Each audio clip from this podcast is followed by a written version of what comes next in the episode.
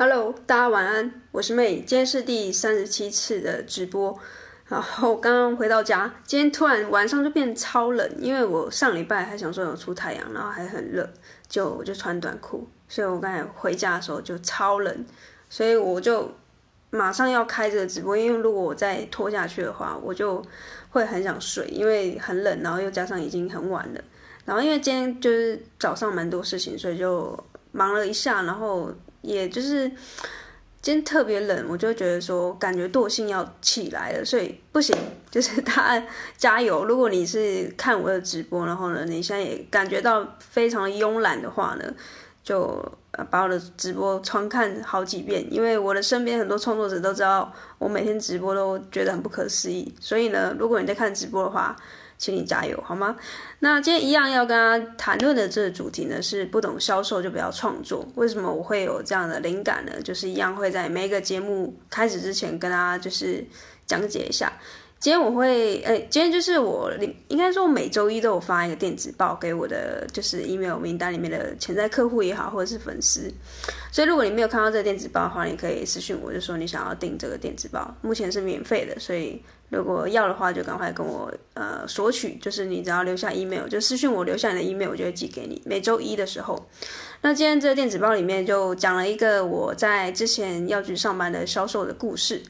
那如果你不知道我之前的故事的话呢，就是我之前的身份也有当过上班族一阵子，那是在药局上班。那药局的这个销售员其实他也会有业绩的压力。那我知道其实有很多人。呃，不晓得，其实连药局也会有所谓的业绩压力。不要以为只有手机行，还是呃银行或是相关的一些销售，呃手表啊、钟表这些才会有所谓的业绩压力。没有，只要是买卖的行为，通常都会有所谓的业绩压力。那我之前待的那个药局。呃，连锁店也是有的，所以今天要跟大家讲的就是不懂销售就不要创作。那就先把这个故事我先陈述一下，为什么会有这个这么强硬，就是这么强烈的这个说不要创作这件事情是为什么？这缘由是怎么从这个故事衍生出来的？所以我就容许我先讲一下这个药局的故事。那这药局故事是我之前在上班的过程中，我发现到。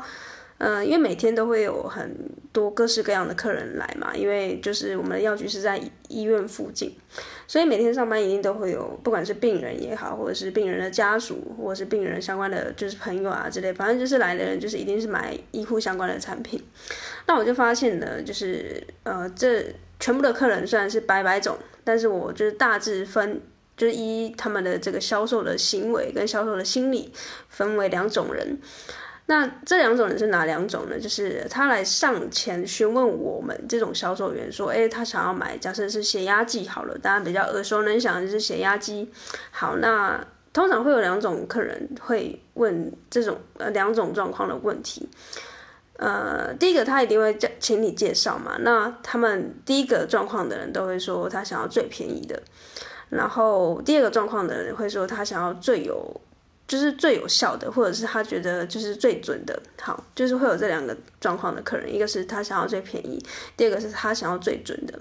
好，那第一个他说最有最，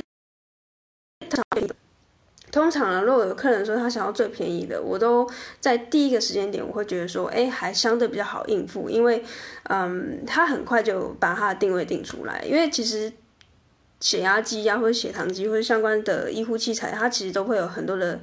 呃，型号，然后跟很多的品牌，所以如果要介绍起的话，一定会先询问客人的需求，不可能一下子从 A 介绍到第第十样商品，因为这样太旷日费时，所以一定会询问客人的需求。那假设第一个客人的需求，他先丢出他想要最便宜的，因为这个直接就是锚定了，我就直接把这个。呃，可能是五个这个品牌里面挑出一个最便宜的给他，就结束了。这销售流程走完，然后客人他也买到他需要的商品，然后我们也成交了一笔订单。哎，这是最两情相悦的部分，然后也快速的结账完成。所以第一个状况，他想要最便宜的，我反而觉得这种客人是还相对很清楚自己知道要什么。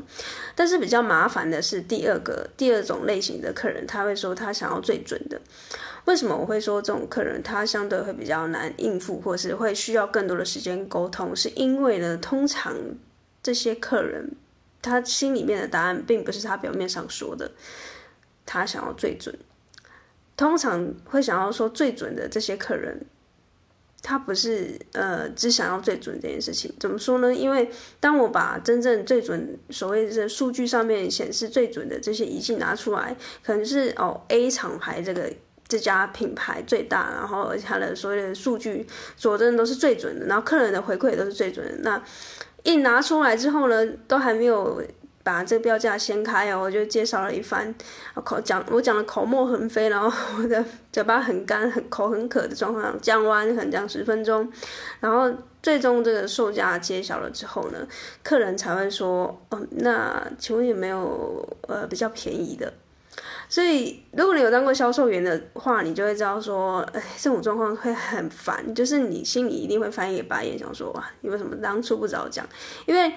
还记得吗？刚才我第一个举例是最便宜的，最便宜的其实他这这种客人反而就是很老实，因为他就是没有钱嘛，或者是他相对经济上就是比较没有办法负荷，他也不管准不准或是怎么样，因为通常可以上架到药局上面销售都不会是太差的，所以他说他最便宜的很快就可以结束了。但是这种我刚才说第二个状况，他说要最准的，通常他心里面的答案是他想要最准，and 就是他要相对。这个价格又是他可以接受的，但是他通常不会把后面这个弹珠说出来，因为你通常说我想要最准，然后同时我也要价格合理。这个第二个状况，第二个条件在开出来的时候呢，你就渐渐承认你是一个非常难搞的客人。所以通常这些客人他只会说第一个状况，他说他想要最准的。所以呃，假设你是销售员，你就知道，当客人说我想要最准，或是最。疗效最好的，或是嗯最有效的，你的这个警铃就要大作。你要说，哎，眼前这个客人可能他心里面有一些弹珠，他还没有跟你讲，他可能预算上他有一些考虑。因为身为一个销售员，你一定会知道说，其实一分钱就是一分货。你要去买那种大品牌，它价钱就是卡得很死，它不可能就是呃牌子很大又又卖得很便宜。当然有那种 CP 值很高的，但是。你一定要醉了嘛？你因为你一开始起头的这个要一刚开始你给的要求是最准，而不是 CP 值最高，所以呃后来我就发现，只要这两个客人就是一走上前，他对我说一个最便宜，我就可以马上可以辨别出，哎，这个客人他有一本诶一个基本的 sense，就是说他是以价钱做取向的话，我觉得很快的就可以结账，然后呃成交。那第二个就是这这种所谓他说他要最准的，我就会开始觉得有点，因为这种客人他后来只要呃我把价钱揭露了之后呢，就会进入到一个鬼打墙的一个环节里面，就是我会发现到这消费者他最后也不知道他自己要什么，因为他只知道他自己要最准，然后相对价格又合理，然后他就会开始。陷入在一个哈，那这个最准的这么贵，那这个没那么准的价格还 OK，是我可以接受。那有有没有在更就是介于中间的这种牌子？然后就变成是我们已经失去了在讨论这个机器本身的优缺点，而是在讨论价格战的。所以，我我觉得这是让我想到说，现在很多就是在跟我一对一咨询的创作者。好像就会看到你们的影子，又或者是看到我以前的影子，就是会陷入在一个价格战里面的漩涡，就是你已经忘记你是来学习，或者是你是来买一个线上课程，或者是你是因为被这个你眼前的这个。呃，教练或是老师给吸引，然后你就呃掉进去这个漩涡里面，然后一直在跟你的教练或者是潜在的这个，就是呃未来可能会希望成为你的导师的这个人，一直在跟他说，那可不可以再更便宜一点，或者是呃可以用杀价的方式让这个价钱降低？就是当然我们也知道说，你你们可能很想要这个东西，但是。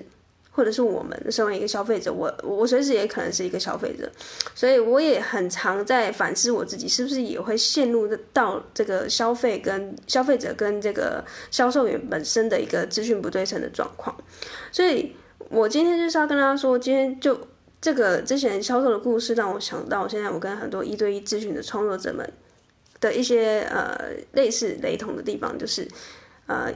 类似就是消费者跟销售员本身的资讯不对称，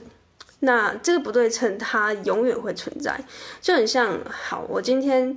呃很不熟一个东西，假设我今天是很不熟手机的一个人，那当我上上到这个手机行里面。带着一个完全空白的大脑进去询问一个销售员说：“请你帮我介绍手机”的时候，这本身就是一个非常危险的动作。我的危险不是说他会杀你，而是说你很有可能变成一个肥羊，因为这个销售员他本身一定有他自己店里面的业绩压力，因为他的主管或者他老板一定会告诉他说：“这只手机这个月就是要卖多少只。”所以当你是完全的一个小白上前询问这个销售员的时候，他当然可以把你当成是一个就是缺业绩时候拿来带起来的一个肥羊。所以我意思是说，假设你不想要当这种肥羊，然后你也不想要吃亏的话，就请你做好功课。就是假设我今天是想要买手机的销售，呃，想要买手机的这个消费者，那我一定要先上网查功课是，呃，我的预算假设就是哦两万，那我就会去查两万这个上下价位的手机有哪几支。好，假设就是 A 品牌跟 B 品牌，那我就会一直去比对着 A、B 品牌之间的差异是什么，因为这个没有办法去用，呃，就是。呃，因为像我就是在意相机的这个话术，所以假设它续航力没有很好，我觉得还还 OK。但是对于另外一个人来说，他可能觉得相机反而还好，他很在意续航力，因为他喜欢打电动。所以我一直说，每一个人在意的点不一样。所以假设你今天是一个消费者的角度，请你就是做好功课，然后呢再去到那个地方，然后跟销售员说你现在的卡点是什么，是否这个销售员可以协助你。一来呢，你比较不会被骗，你也不会被当肥羊；二来是，这个我也很有经验，就是二来，假设你已经做好功课了，你去到这个现场，真的要进行一个结账的动作的时候，你也可以透过你跟这个销售员的谈话，你可以发现到他到底是不是肚子里面有料的，还是他只是想要帮你当肥羊宰割，这就非常明显的，因为如果在网络上可以看见的公开资讯呢，他都。讲的好像哩哩啦啦，然后或者是你感觉你知道的东西还比还比他多的时候，你就会知道说这销售员好像有点雷。所以你做好功课有这么多的好处，那为什么你要就是带着一个空白的大脑，然后进到一个屠宰场里面，然后还要期待遇到一个很天使的销售员？我觉得本身是你自己也要对自己负责。所以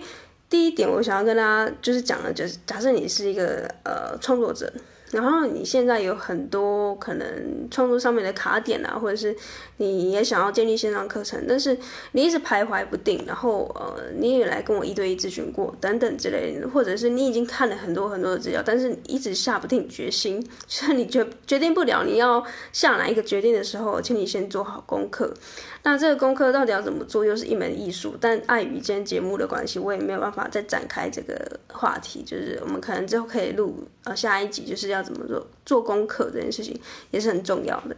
好，所以假设你不想被骗，然然后你又不想要啊被就是当肥羊的话，就请你先做好你自己的功课。好，那第二个就是，请你搞清楚你自己要什么。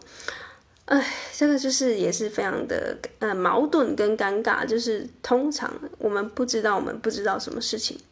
对吧？呃，所以呃，就算我告诉你说，请你搞清楚自己要什么，你很有可能搞了半天，你还是搞不清楚自己要什么，因为你就是不知道，所以你你才卡在那边嘛。所以第二点有点矛盾的，就是说要请你搞清楚你自己到底要什么。那这个就是也是可以无限扩张到一个大哉问，因为呃。我一直以来可能也都有在某些时候，我也之前很迷惘的时候，我也不知道我自己要什么。我也是透过很不断的尝试，然后不断的去突破我自己脑袋里面的一些框架，然后最终这些东西，我才用更辽阔的视野去看我以前觉得很很严重的议题或者是问题。那后来为什么会一步一步的突破这些框架，然后走到现在，然后。在去看以前的我的时候，会感觉到有有成长，这样都是因为我觉得我愿意放下心里面的那个呃 ego，就是你自己的小我，你就是有点像是我前几集说到那个成瘾患者一样，你不能再用旧有的思维去框住自己，或者是你觉得别人都是在骗你，或者是别人都是要害你，都想要笑你。如果你可以放下身段，然后去臣服于专业，或者是真的重新去啊，把自己当成是一个零，就是我数字的零，把自己当成是一张空白纸，然后去学习一件事情的话，诚心的去请教一个人，然后从头开始，我觉得这才有可能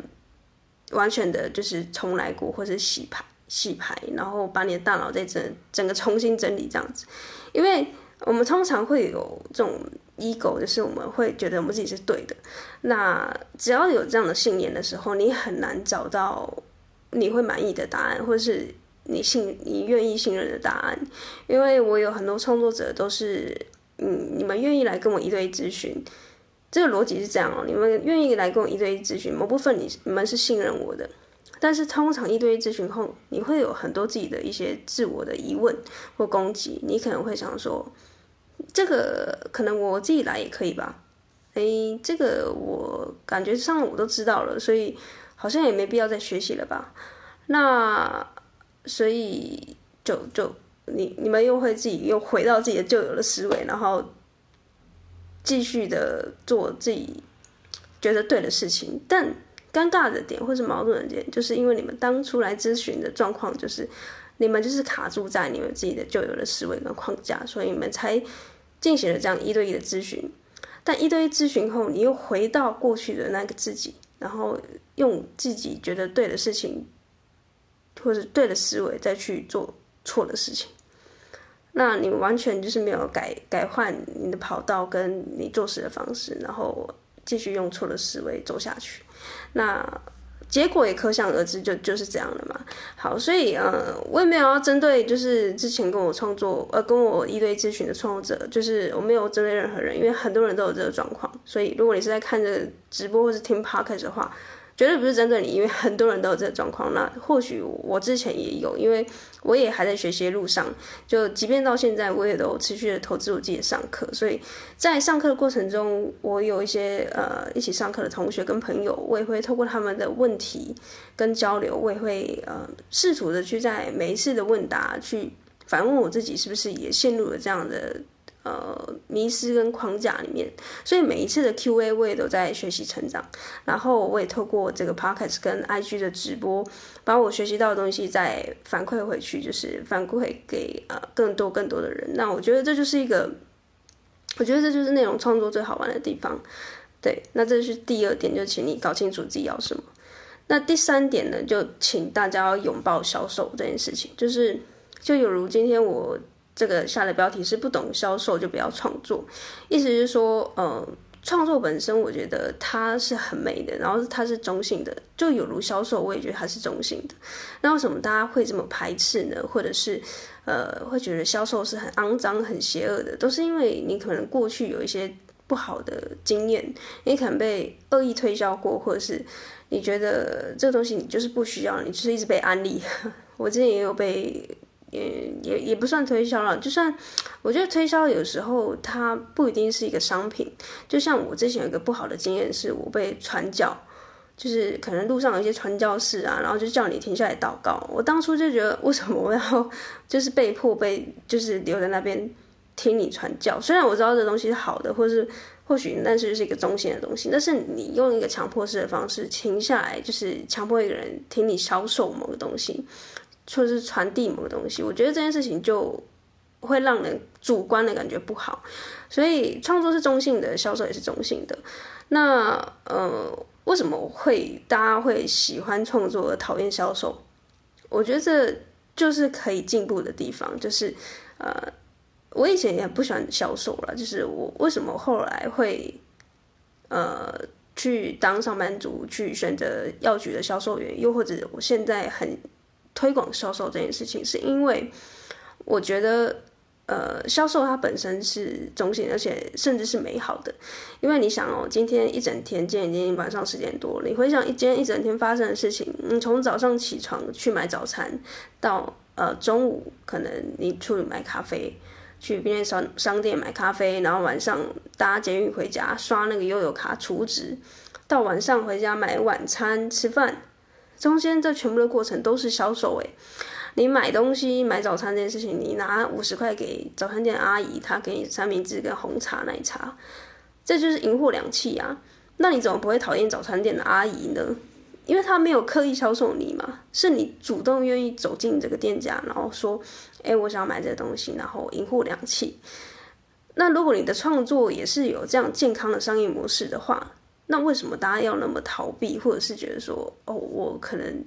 不需要，或者是我真的可以吗？或者是害怕粉丝讨厌你？我我相信很多人的卡点都是这样，就是觉得不敢跟你粉丝收钱啊，或者是。你觉得你的频道还不够格去做一个商品跟服务去做一个销售，那你怎么不会觉得早餐店阿姨卖的早餐，她怎么够格在那边卖早餐？你不会这样质疑她嘛？那你怎么会害怕你的粉丝会这样质疑你呢？所以我觉得这东西它是因为为什么大家会害怕，就是意思就是说，因为你身边很少人在做这样的事情。意思是你还没有那个环境，就是你还没有浸泡到那个环境，所以你会觉得说，你身边的人都还没有变现，都还没有，就是你身身边很多 podcast 创作者好了，你就觉得说，哎、大家都一起没有赚钱，所以很正常。那突然你赚钱了，反而才是不正常的一个，就是你开始把你的频道 做线上课程贩售，你才变得很像很不正常，所以你不敢。对吧？因为我们通常不敢做一件事情，是因为害怕别人的眼光。那为什么别人的眼光会投射到我们身上？就是因为我们跟别人不一样。所以大家因为害怕跟别人变得不一样，所以我们就说服自己说：“哦，我的销售是不好的啊，我尽可能不要去碰，因为这样就变得不会跟别人不一样。”然后大家就一起在那个环境都就没有就没有赚钱，然后。就进入了一个恶性的循环，所以我想要呃一直去鼓励这件事情，或者是呃各种的方式去协助各个 podcast，就是 podcaster 去将你的创作有一个商业模式，就是把你的频道打包成一个线上课程去做一个贩售。我会致力于推广这件事情，就是因为我觉得现在创作者都很辛苦，而且我觉得你们的创作都很好，而且。为什么不销售？因为也很多人在做这件事情了，应该说少部分的人也在做这件事情了，只是你可能还不觉得你自己足够有自信，或是你觉得你的频道还不够成熟等等之类的心魔会卡住你。所以呢，就是第三点，我想跟他说，就请大家拥抱销售。所以假设你觉得销售这个东西很脏的话，或者是你觉得这个东西很邪恶的话，那你怎么不觉得？呃，卖这个 Apple 手机给你的这些这些人是是邪恶的呢？你反而很开心的拿两三万 去手机行说我要，而且还排队，我还拜托你卖给我，那你怎么不觉得那个人很很邪恶，对吧？所以，嗯、呃，假设你是一个创作者的话，如果你用这个角度去看待销售这件事情，你也许就不会那么害怕，然后进一步的，你很有可能就会呃。更希望你，呃，应该说你进一步的就会去拥抱销售，然后，呃，然后应该说有点像觉醒吧，就是那种感感觉，就是你因为你跟别人即将不一样了，所以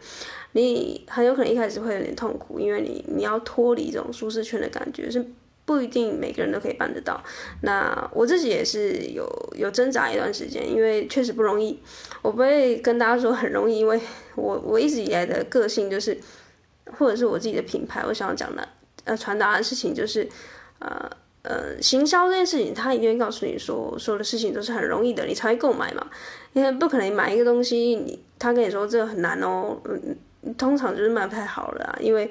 呃，所有的事情，他如果变得很容易、很轻易就可以达到的话，所谓的人类就是。通病就是很懒嘛，所以我看到很容易就可以做到一件事情，我当然会想买啊。所以我今天的品牌，我就是故意跟他，也不是说故意啊，就是我我觉得我自己个性就是也也不会说谎，然后我就觉得说，销售这件事情是不容易的。如果你本身就对于销售是有一点点抗拒或是有点害怕，那从原本的消费者要变成是一个主动销售的人，真的不容易。但是只要你跨过去了，你本身是一个创作者的话。